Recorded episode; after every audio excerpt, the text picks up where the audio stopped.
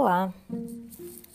É, eu sempre falo muito é, no meio da gravação desse podcast. Mas é assim mesmo. Oi, meu nome é Sofia Soter. Esse é o Chá da Tarde, um podcast em que eu leio é, textos, trechos, enfim que me tocaram de alguma forma. É... E com periodicidade espontânea. Eu tô gravando no meu celular, como de costume, sentada no meu escritório. Eu tô sentada à mesa mesmo, e já tá de noite, a luz tá escura. Não é isso que eu quis dizer. A luz tá acesa, não tá escuro. Vocês entenderam, né? Tá escuro e por isso a luz tá acesa. É, eu queria sentar de forma mais aconchegante, porque eu prefiro me sentir mais aconchegada quando eu gravo esses episódios. E também porque o trecho que eu vou ler agora é duro e é difícil. E eu gostaria mais se eu tivesse mais aconchegada, mas por razões práticas de luz e barulho, é aqui mesmo que eu vou gravar. É, o trecho de hoje é do livro Seiri, Seiri, o nome, S-A-D-I-E, da Courtney Summers, é traduzido pela Regiane Vinashkin, publicado pela plataforma 21 um livro muito bom, eu gostei muito. E um livro sofrido, é, em grande parte porque fala sobre irmãs. É, e eu fico muito tocada por histórias sobre irmãs. No caso, como vocês vão ver aqui pelo trecho que eu tô lendo, é narrado por uma irmã mais velha sobre uma irmã mais nova, o trecho que eu vou ler aqui para vocês agora. E elas têm a diferença que eu tenho para minha irmã mais nova. E e eu fiquei muito mexida, eu fiquei muito tocada. Enfim, dito tudo isso, é, vamos à leitura. O trecho enfim, é um trecho no meio de um capítulo. E eu aviso que vai ser um trecho triste, tá? Vamos lá. Ela morreu, eu sussurro.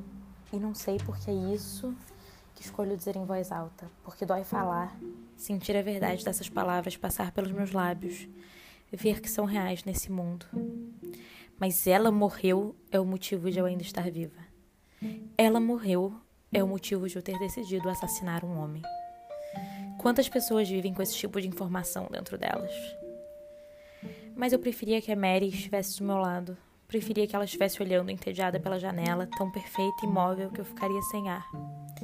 Eu faria algo como bagunçar o cabelo dela, porque minha irmã ficava louca quando eu fazia isso. Mary não suportava quando os fios finos e compridos se emaranhavam, porque seria preciso usar todos os dentes de um pente e 13 ave-marias para desembaraçar. Ela empurrava minhas mãos e eu a segurava pelos pulsos e ficava maravilhada com o quanto ela era pequena e o quanto havia sido menor antes. Quando Mary era menor, eu amava pegar seus pequenos pulsos e segurar nas palmas das mãos. Isso parece ter sido ontem. Não sei para onde o tempo foi entre essa época e agora. Treze anos. É muito tempo e eu vivi durante ele. 13, Mary. Eu mantive você viva por 13 anos. Acordando-a de manhã, preparando as refeições dela, levando-a até o ônibus da escola, esperando-a na parada quando o dia acabava, me matando só para que a gente pudesse seguir em frente. E quando eu falo assim, não sei como conseguir. Não sei onde, por baixo disso tudo, meu corpo seria encontrado. E não ligo. Eu faria tudo de novo e de novo pela eternidade se eu precisasse. Não sei por que isso não basta para trazê-la de volta. Eu me lembro de quando ela nasceu. Minha mãe nunca teve aparência melhor do que quando estava grávida da Mary. Não que estivesse saudável, ela ainda tinha palidez de drogada, mas a Mary fez parecer que ela podia ser alguma coisa. Quando começou a ter contrações, ela me mandou ir para casa da Maybeth e fiquei lá até ela voltar com o bebê nos braços. Ela entregou a Mary para mim primeiro e se trancou no quarto da Maybeth por três horas, porque precisava descansar. Fiquei tão feliz. Eu queria tanto ser irmã mais velha, nem precisei ser convencida. Maybeth ficou com medo de eu não gostar da intrusa, porque a maioria das crianças odeia essa divisão repentina da atenção da mãe, mas a Mary não podia tirar o que eu não tinha. Ali havia promessa de alguma coisa. Eu sabia que eu podia ser o mundo dela. Sabia que ela seria minha. Eu só queria ser importante para alguém. Ah. Bom, dei uma chorada agora. Não sei se dá pra notar pela voz. Vocês vão notar que eu choro bastante. É, eu chorei no último episódio, eu acho. Hum, chorei aqui um pouquinho de novo. Porque eu fico muito tocada. É, com a história sobre irmãs e porque, mesmo com circunstâncias muito diferentes, eu entendo o amor da Sadie pela irmã dela. E, enfim, essa sensação toda de ficar maravilhada com essa criança que apareceu e que agora é grande. Minha irmã tem 22 anos e tá indo fazer mestrado na Inglaterra.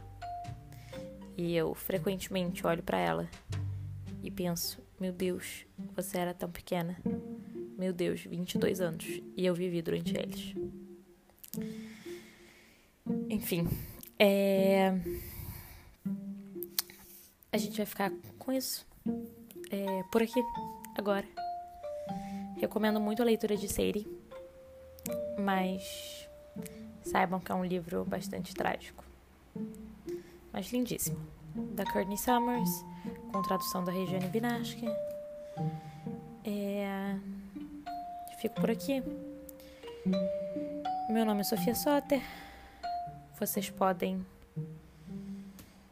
me encontrar na internet nos links que eu colocarei na descrição do episódio. É, meu site é sofiasoter.com. Meu Twitter é Sofia Soter. Sofia com F, Soter com T só. É, me digam o que estão achando.